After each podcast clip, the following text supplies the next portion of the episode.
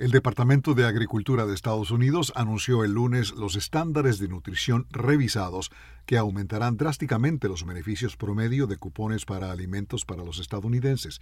Según expertos, se trataría del mayor aumento de beneficios permanentes en la historia del programa del gobierno para que estadounidenses de bajos ingresos tengan mayor acceso a la adquisición de comida.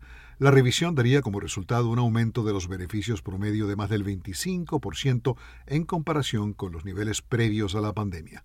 Según las nuevas normativas, los beneficios mensuales promedio 121 dólares por persona antes de la pandemia aumentarán en 36 dólares a partir del 1 de octubre, primer día del año fiscal 2022, agregando que 42 millones de personas ya inscritas en el programa recibirían ayuda adicional.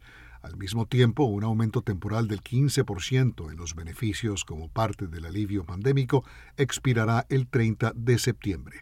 El Departamento de Agricultura de Estados Unidos dijo en 2019 que aproximadamente el 11% de la población del país estaba cubierta por el programa. Alejandro Escalona, Voz de América, Washington.